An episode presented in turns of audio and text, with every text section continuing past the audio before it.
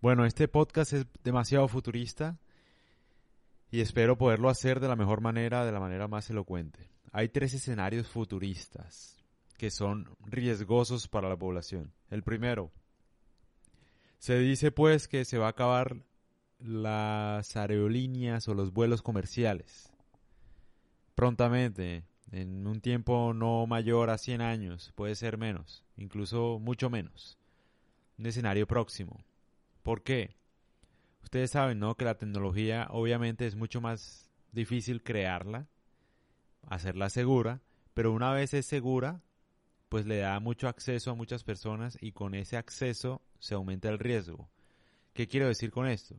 Por ejemplo, el Internet. El Internet puede ser un medio que fue supremamente difícil, no sé si ustedes sepan algo de Internet, pero es supremamente difícil crearlo, o sea, empezó como una red local en un proyecto de Estados Unidos de seguridad, creo, pero después, obviamente, se volvió global y le da acceso a muchas personas. Pero ¿qué pasa? En el Internet también está la Deep Web y hay, bueno, pederastas, todo tipo de personas que tienen malas intenciones y obviamente roban información, datos, etcétera, venden cosas, bueno, en fin. ¿Qué pasa? Obviamente, una vez se crea la tecnología, se puede usar para muchos fines que no son para lo que se crearon. ¿Por qué se va a acabar la aviación o por qué se dice que se va a acabar la aviación comercial como la conocemos hoy día, por la proliferación de los drones. ¿Qué tiene que ver los drones con los aviones? Que obviamente cada vez más son más pequeños, tienen mayor alcance, pueden, pueden, no sé, pueden comprarse muy fácilmente, cualquier persona puede tener un dron. No hay ningún tipo de restricción, es muy difícil de controlar. Hace poco en el año 2018, si no estoy mal, diciembre del 2018, eh, hubo, no, no como un atentado, pero sí, no sé si la palabra sea atentado. Pero bueno, se cancelaron mil vuelos, si no estoy mal, en el aeropuerto de Gatwick, en Londres, o cerca a Londres. Porque estaban dos drones sobrevolando el aeropuerto y no podían controlarlos. Es decir, volaba el dron, intentaban perseguirlo, el dron desaparecía, otra vez intentaba despegar un avión, volvía el dron, en fin, cancelaron mil vuelos, creo que diez mil pasajeros con vuelos perdidos, etcétera. ¿Por qué es tan riesgoso el dron? Porque un dron puede tumbar un avión. Hay casos, hay historias, no sé, en las que creo que un ganso tumbó un avión, si no estoy mal. No recuerdo bien el caso, pero sí. Es decir, no necesita uno tener un misil para tumbar un avión. Puede ser con algo mucho más pequeño. Y hoy en día los drones, o, bueno, en el futuro también, si siguen evolucionando los drones van a tener la capacidad para tumbar un avión, indudablemente, obviamente, porque cada vez tienen mayor alcance. Yo no sé si ustedes han visto las carreras de drones, algo así, que es como una especie de deporte, no sé, no sé bien, pero los drones vuelan con una maniobrabilidad muy impresionante. Súper rápido, mayor alcance, mayor rango, chiquitos, pequeños, etcétera. Y el tema también es, es barato.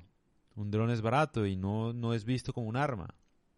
Que debería ser visto como un arma, porque un dron no es más que un, un arma con sistema de rastreo, de ubicación, con GPS. Un dron es una bala con un sistema de rastreo. Tal cual. Eh, uno lo controla y sabe dónde está ubicado. La ventaja para cometer algún tipo de atentado es que obviamente no está en juego la piel del, del malhechor o del, no sé, terrorista, no sé cómo decirlo. Porque yo sé que suena como escenario ficticio, tiene un poco de, de, puede ser una novela, puede ser qué sé yo, o sea, el escenario no necesariamente tiene que ocurrir. De hecho, yo no creo que ocurra el final de la aviación así como lo conocemos porque precisamente ya se le ocurrió a alguien. Y como ustedes saben, todo lo que pasa en este mundo, o la gran parte, ocurre por serendipia, es decir, por azar. Si uno lo puede imaginar, es muy probable que no ocurra como lo imagina uno. Puede ser peor, puede ser mejor, como la pandemia, nadie la vio venir o muy pocas personas la vieron venir así como, como ocurrió. Entonces sí, ese es el escenario. Obviamente todo el mundo tiene acceso a un dron, más o menos como lo que pasa con los celulares, es decir, la tecnología como que se va abaratando a medida que avanza la sociedad. Por lo que veo, Hoy uno, hoy día, puede tener el mismo celular de Cristiano Ronaldo el mismo iPhone Pro, 11 Pro, no sé, siendo uno un vendedor en un supermercado, si uno ahorra lo suficiente. Es decir, ¿no? Uno puede tener el mismo celular de una celebridad que parece inalcanzable y que gana, no sé, 100 mil veces más o 20 millones de veces más. Entonces, eso es lo que pasa con la tecnología. Lo mismo va a pasar con los drones. ¿Qué pasa en el escenario? Que un dron no necesita que un avión despegue para hacer mucho daño.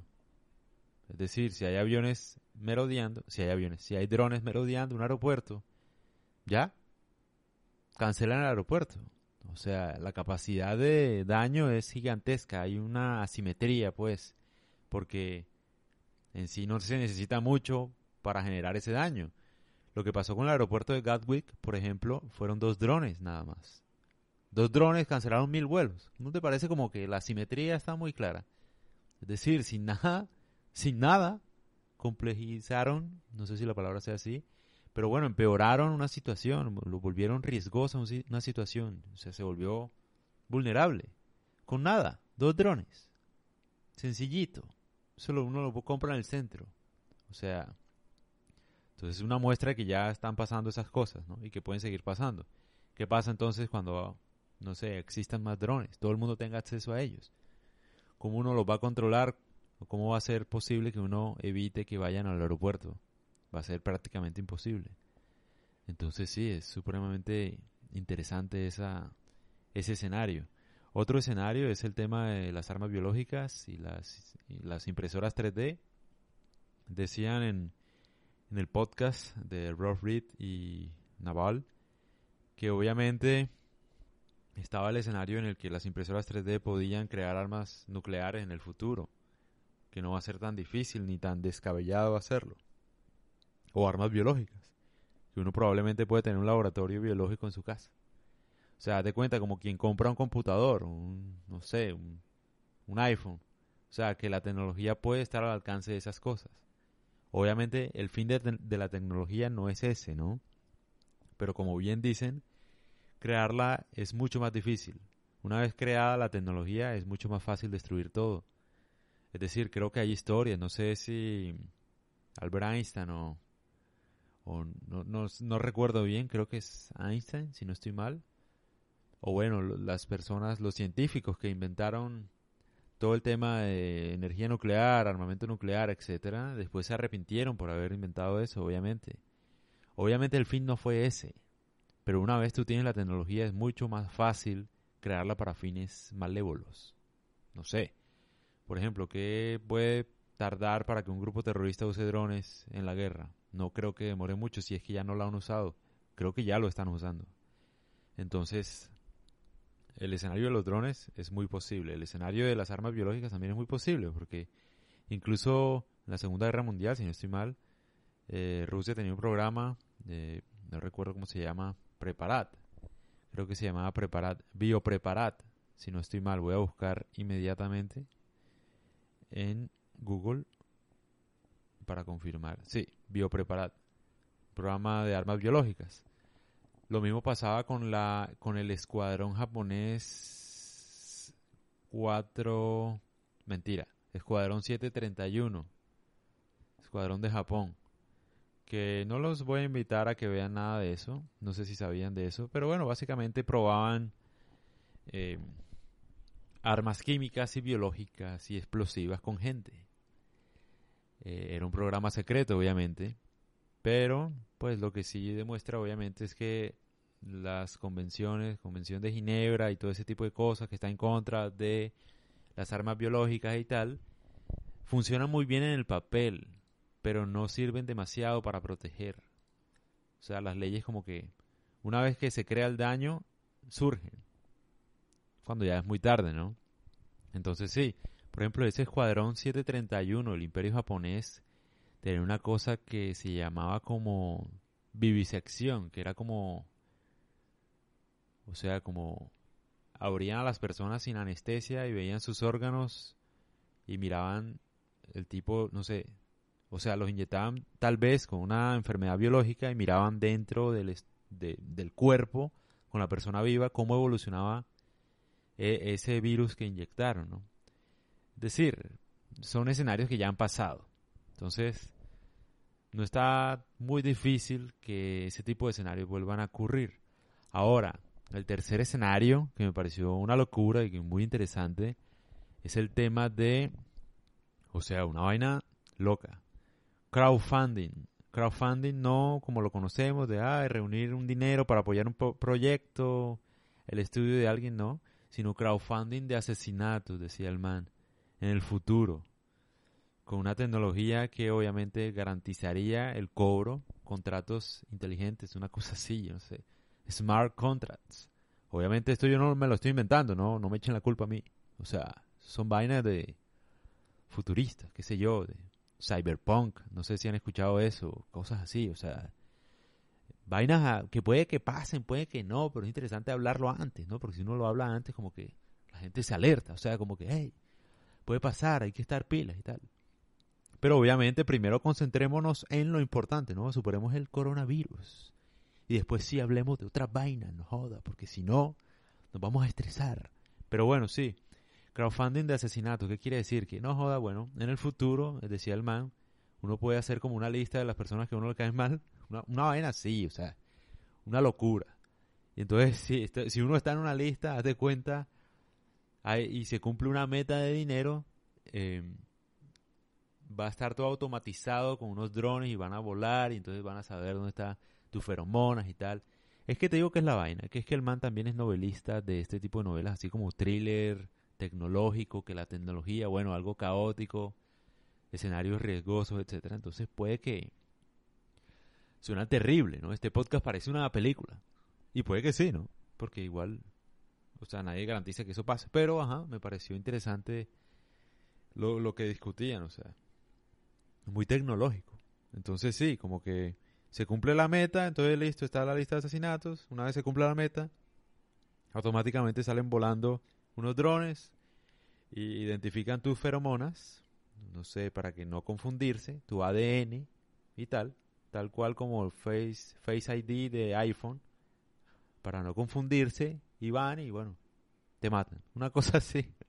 me da risa porque esta mondad, o sea, me parece una locura, marica. ¿Cómo es posible? Pero, pero bueno, si lo dicen es por algo, mi hermano, o sea, yo les comparto. Son podcasts que son otro nivel, ¿no? Otro nivel. Yo sé que en español no hay nada parecido, o sea, esta vaina es otro nivel. No lo digo yo, la gente que lo habla, es, o sea, esos manes saben demasiado. Y si ellos lo dicen que puede pasar es por algo. Entonces, pues sí. ¿Por qué decían lo del crowdfunding de asesinatos? Porque, bueno, ellos hablaban, ¿no? En la, en el futuro todo va a ser cripto, entonces va a ser irrastreable no va a poder ninguna ningún gobierno controlar ese tipo de interacciones. Entonces eh, lo ven como viable que suceda, o sea, como no es algo descabellado. Pero la, la ventaja, o bueno, lo que decía el man es que, bueno, también pasaba que uno podía salirse de la lista de la gente que lo quisiera matar a uno pagando, una cosa así, como que si uno paga tal cosa, entonces uno se sale de la lista. Una cosa absurda, una locura, o sea, ¿te parece me parece loco, pero ellos, ellos no hablaban, o sea, ellos no lo veían como un cuento, como lo, yo lo estoy viendo, ¿sí me entiendes? O sea, yo lo estoy viendo como, jaja, contémosle esto a la gente y tal, para que, como algo de, no sé, porque me, me llamó la atención, pero ellos no necesariamente lo ven como algo muy irreal, lo ven muy posible. Entonces, pues sí, no sé. Digamos que partamos de la realidad. Lo de los drones sí puede pasar, porque ya pasó. Lo de las armas biológicas también puede pasar, porque ya pasó.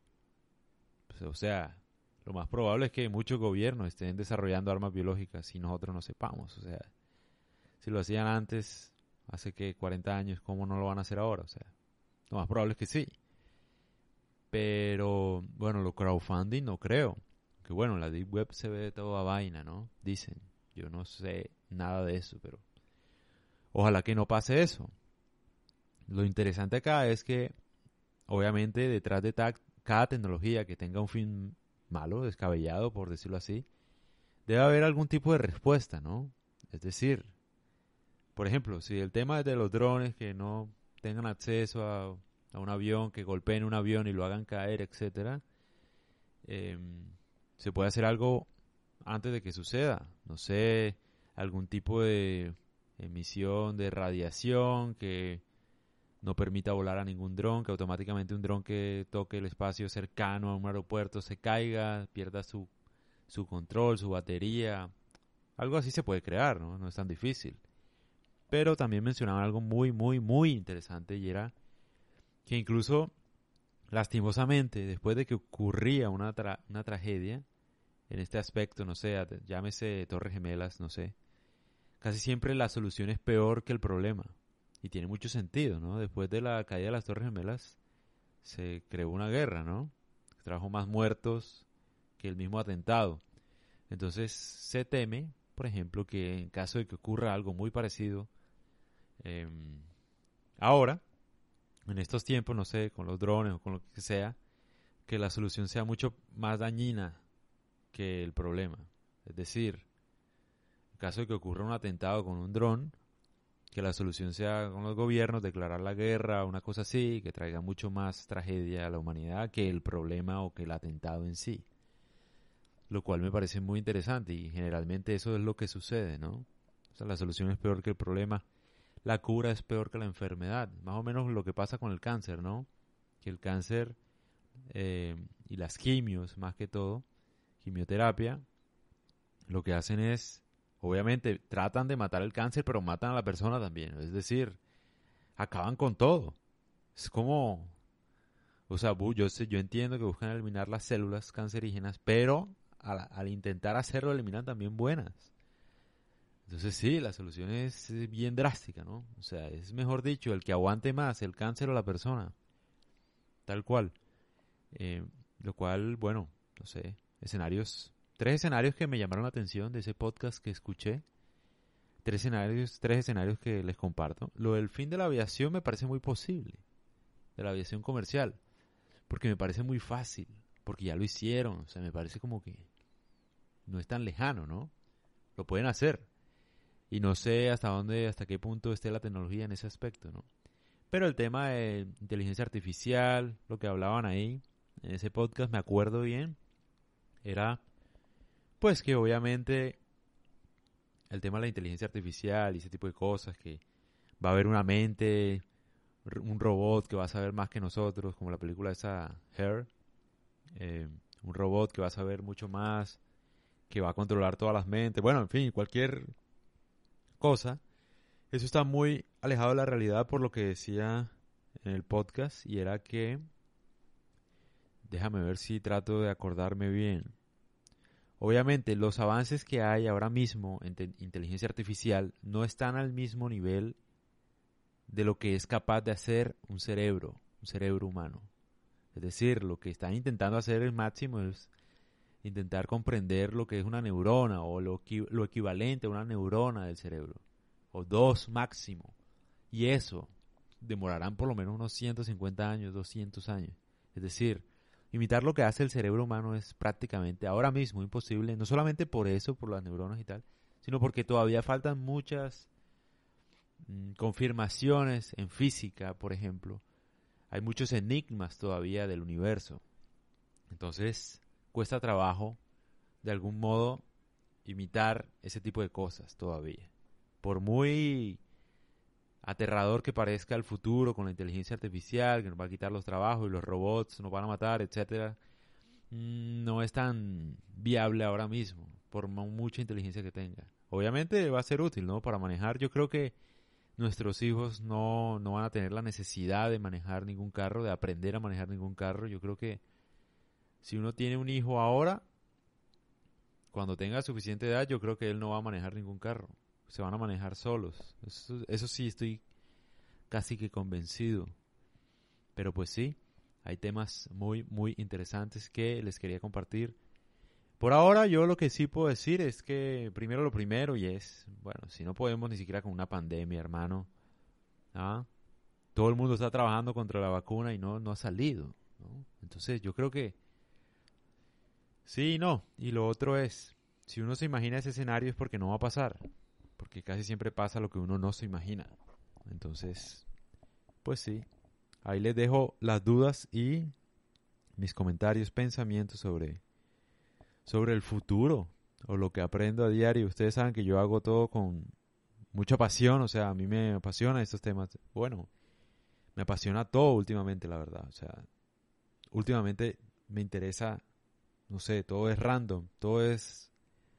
Entonces se los dejo para que lo gocen, lo compartan, lo disfruten, me dejen sus pensamientos y me digan qué les parece esta locura. Entonces, pues sí, nos estamos escuchando una vez más. Eh, muchísimas gracias, gente de Panamá, México, Colombia, Uruguay, Argentina. Todos los que me escuchan, por favor, compártanlo. Y nada, háganme saber lo que piensan de mí, de mis podcasts, de lo que hablo, todo. Por favor, me lo hacen saber. Un abrazo y que estén muy bien.